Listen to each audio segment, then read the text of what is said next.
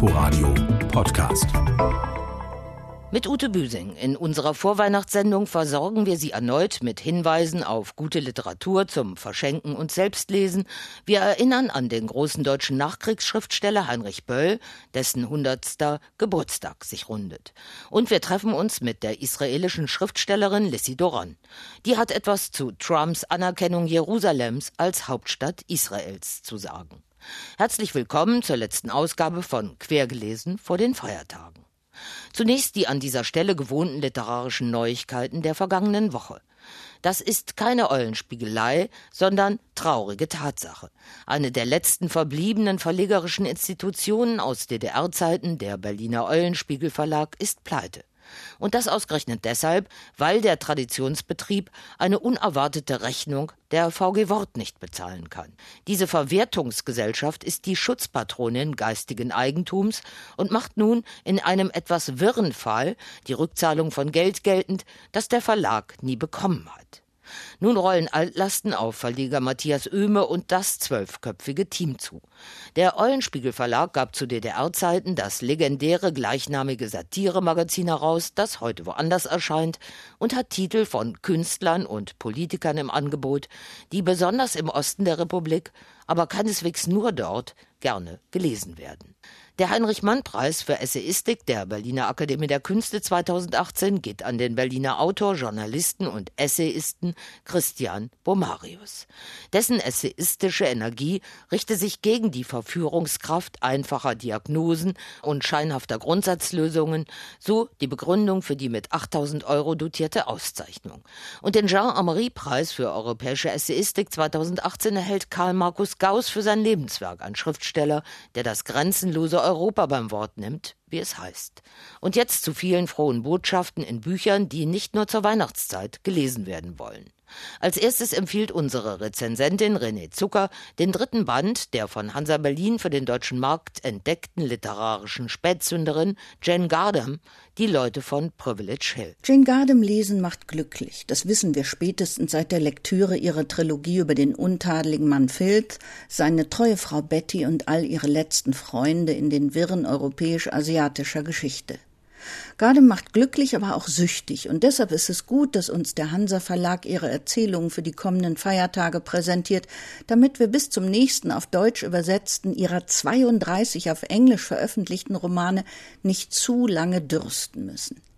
Die hohe Kunst der so sparsam wie auf den Punkt genau beschreibenden Schriftstellerin liegt nicht zuletzt in ihrer Lebenserfahrung und Menschenkenntnis. Sie bedient kein Klientel, weder die reichen Gebildeten, die gern über sich selbst lesen, noch die Armen, die sich in eine bessere und abenteuerlichere Welt flüchten möchten.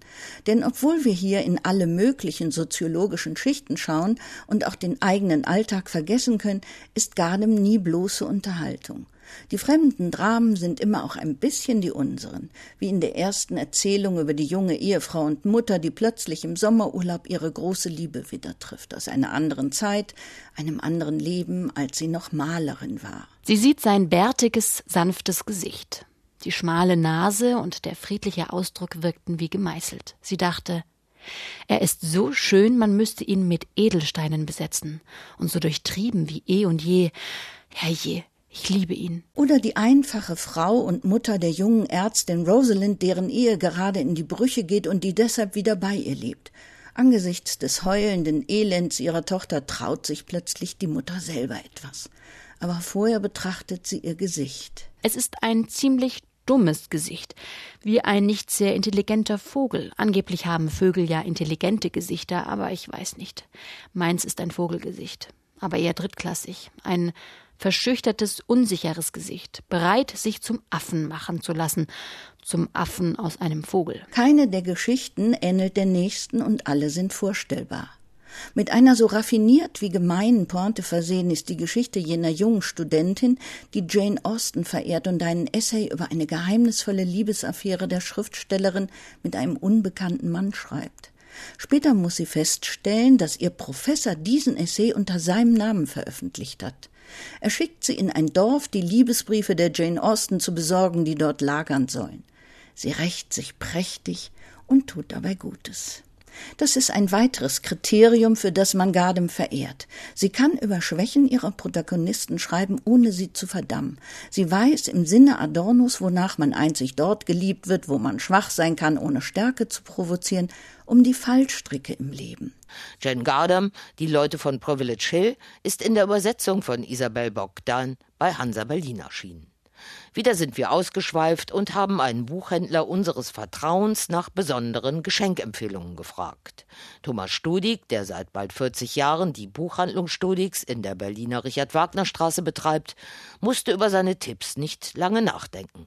Sein Buch des Jahres ist Richard Ford Zwischen ihnen, übersetzt von Frank Heibert, wie Jane Gardam, erschienen bei Hansa Berlin. Ein Buch über seine Eltern, ein ganz alter Text über seine Mutter, ein ganz neuer über seinen Vater die eine sehr glückliche Ehe zusammengeführt haben.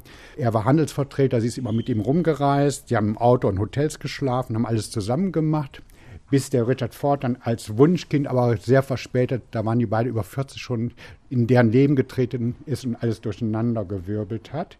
Und er beschreibt das so aus Sicht des Kindes, aus seiner Sicht, wie er die Eltern empfindet, ganz liebevoll und realistisch und ohne so auf die Tränendrüse zu drücken, ohne Eltern für alles die Schuld zu geben. Richard Ford zwischen ihnen liegt auch als Hörbuch vor, eingelesen von der Stimme, dem König der Vorleser Christian Bruckner. Auch Annie Arnaud, Die Jahre, erschienen in der Übersetzung von Sonja Fink bei Surkamp, hat als Hörbuch eine prominente Vorleserin gefunden, nämlich Iris Berben. Mit soziologischem Blick betrachtet Arnaud in diesem französischen Bestseller ihre persönliche Entwicklung und die ihrer Generation zwischen 1945 und 2007. Eine Mentalitäts- und Emotionsgeschichte auch des Alterns findet auch Buchhändler Thomas Studig. Sie schreibt eher über den Zeitgeist, über die Politik. Und dann haben wir mit Ron gewählt, war ein Rausch gewesen. Und die Kinder, die wollten bei dem Weihnachtstreffen nicht mehr mit uns kommunizieren, waren nur mit ihren Geräten zugange. Ganz kurze Kapitel, wunderschön geschrieben und, glaube ich, auch toll übersetzt. Buchtipp Nummer drei von Thomas Studig ist auch hierzulande bereits ein Bestseller. Graham Swifts Ein Festtag, erschienen bei DTV in der Übersetzung von Susanne Höbel. Auf wenigen Seiten breitet der Brite, dessen Bücher auch regelmäßig verfilmt werden, Gefühlslandschaften aus. Diesmal geht es um einen Tag im Sommer 1924. Es gab Mitte der 20er Jahre auf dem Lande in der Nähe von Yorkshire einen Festtag, diesen Mothering Day, wo die Dienstboten und Angestellten einen Sonntagnachmittag frei bekommen haben, um ihre eigenen Eltern besuchen zu dürfen. Und in dem Fall geht es um drei verarmte Familien, so landadligen Familien, wo der Sohn aus der einen schon seit Geburt verbandelt ist mit der Tochter aus der anderen. Und er hat aber erst Mitte 20 inzwischen ein Liebesverhältnis seit Jahren schon mit dem Dienstmädchen aus der dritten Familie.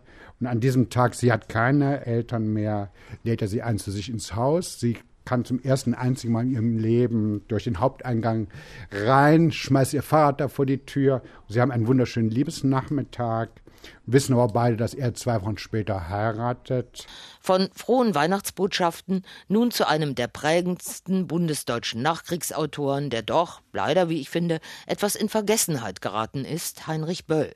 Zu seinem 100. Geburtstag am 21. Dezember kommen jetzt etliche Neuerscheinungen auf den Markt, die auch gut auf den Gabentisch passen. Für alle, die den nachdenklichen, so gar nicht rheinisch frohen Linkskatholiken und Literaturnobelpreisträger noch einmal näher kennenlernen wollen, taugt die scharfsinnige Studie von Ralf Schnell, Heinrich Böll und die Deutschen.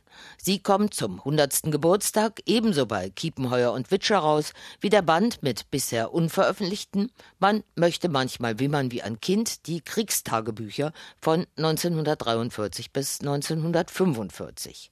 Themenwechsel. Lissy Doron gehört zu den bekanntesten israelischen Schriftstellerinnen. Zu einer Ikone, wie die 64-Jährige selbst sagt, machten sie ihre autobiografisch gefärbten Bücher über die Traumata von Holocaust-Überlebenden und der ihnen nachfolgenden Generationen wie Warum bist du nicht vor dem Krieg gekommen? Seit ein paar Jahren hat sie das Narrativ gewechselt und sich den verfeindeten Nachbarn im eigenen Land und gleich nebenan den Palästinensern zugewendet. Das wird ihr in Israel verübelt. Ihre letzten beiden Bücher Who the Fuck is Kafka und Sweet Occupation, Berichte von blutiger Feindschaft und Terrorakten, aber eben auch von Annäherungs- und Versöhnungsprozessen, erschienen zuerst auf Deutsch bei DTV und wurden in einigen europäischen Ländern übersetzt. Auf Hebräisch gibt es sie nicht, auch nicht auf Arabisch. Vielen Israelis gilt sie als Verräterin, seit sie nicht mehr ausschließlich über die Shoah und deren Folgen schreibt. Sie kann aber nicht mehr anders, als sich auch für die Menschenrechte der Palästinenser einzusetzen, seitdem sie deren entrechtete Situation in Ostjerusalem und in den von Israel besetzten Gebieten erfahren hat. Deshalb muss sie jetzt auch unbedingt etwas zu US-Präsident Trumps Anerkennung von Jerusalem als Hauptstadt Israels sagen. In der wirklichen Welt macht das gar keinen Unterschied. Es ist nur eine Deklaration. Vielleicht haben ihn die starken Evangelikalen dazu gedrängt. Er erfüllt also ein US-innenpolitisches Begehren. Natürlich ist er gut mit Bibi Netanyahu befreundet. So eine Aussage kann die Dämonen wachrufen, die Vergangenheit, die Träume der anderen. Das kann zu Auseinandersetzungen, sogar zum Krieg führen. Jerusalem war in seiner Geschichte immer ein Zankapfel, der zum Krieg geführt hat.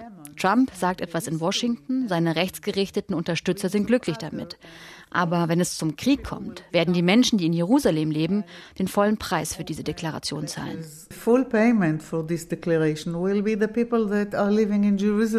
Jerusalem ist eine geteilte Stadt. In Westjerusalem leben überwiegend jüdische Israelis, in Ostjerusalem arabische Israelis oder Palästinenser mit sehr unterschiedlichen Lebensbedingungen und Rechten. Jerusalem, die heilige Stadt, für so viele ganz unterschiedliche Glaubensgemeinschaften, hat viele verschiedene Gesichter und Facetten. Jerusalem ist eine sehr problematische Stadt, weil sie aufgeladen ist mit etwas, das nichts mit dem alltäglichen Leben zu tun hat. Jerusalem ist ein Traum, ein Symbol, ein Ort, an dem du an den Rand des kohärenten Denkens und der Analyse gedrängt wirst, weil der wahre Führer dort am Ende Gott heißt. Und eben nicht nur ein Gott, wir haben ein paar davon. Es wird schwer sein, mit dem jüdischen Gott und mit Allah gemeinsam zu verhandeln oder sich vorzustellen, wie sie an einem Verhandlungstisch sitzen und die Optionen für Kompromiss und Versöhnung diskutieren. Es könnte eine Möglichkeit sein, mit politischen Führern nach einer Lösung zu suchen, aber der letzte Richter ist in Jerusalem immer Gott. Aus meiner Sicht ist das eine unlösbare Situation, weil dieser irrationale Faktor in der Geschichte Jerusalems steckt.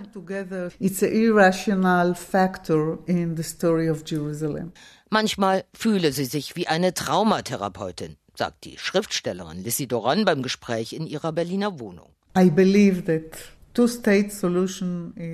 Ich glaube immer noch an die Zwei-Staaten-Lösung, bin mir aber nicht sicher, ob wir je dahin gelangen. Israel müsste noch einmal richtig in sich gehen, denn wir sind von einer widersprüchlichen Identität geprägt. Einerseits sind wir der Judenstaat, der religiösen Traditionen folgen sollte, auf der anderen Seite sind wir eine westliche Demokratie. Das ist eine Absurdität in sich. Unsere Nachbarn, die Araber, haben ein ähnliches Problem. Sie sind keine Demokratien westlicher Prägung und sie sind tief in der Religion verwurzelt. Selbst wenn wir einer Zwei-Staaten-Lösung näher kämen, würden sich an Jerusalem die Geister wieder scheiden. Wie kann man diese Stadt teilen? Sie ist heiliges Land für Juden und Muslime. Die Energie dieser religiösen Motive kann sogar nach einem Friedensschluss zu neuen Auseinandersetzungen, ja sogar zu Krieg führen.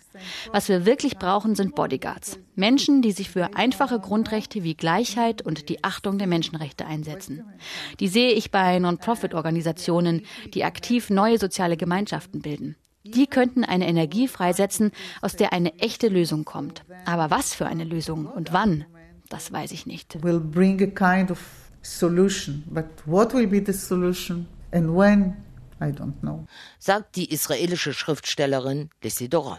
Als nächstes plant sie, ihre Berliner Erfahrungen in einer Art Travelog zu verarbeiten. Erneut wird sie eine Brücke bauen zu ihrer Mutter, die in Berlin Wurzeln hatte. Und sie wird ihr zeitweiliges erster Klasse Migrantendasein, wie sie es nennt, mit dem Schicksal der Flüchtlinge, die sie in Berlin getroffen hat, in Beziehung setzen.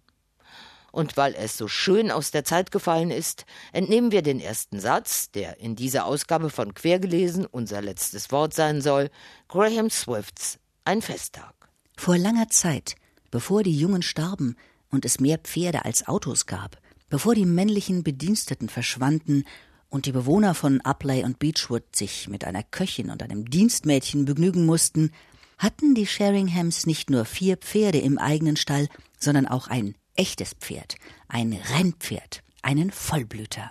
Und das war die letzte Ausgabe von Quergelesen vor Weihnachten und dem neuen Jahr. Am 7. Januar sind wir dann wieder wie gewohnt für Sie da. Frohe Feste und einen guten Rutsch wünscht Ute Büsing. Inforadio Podcast.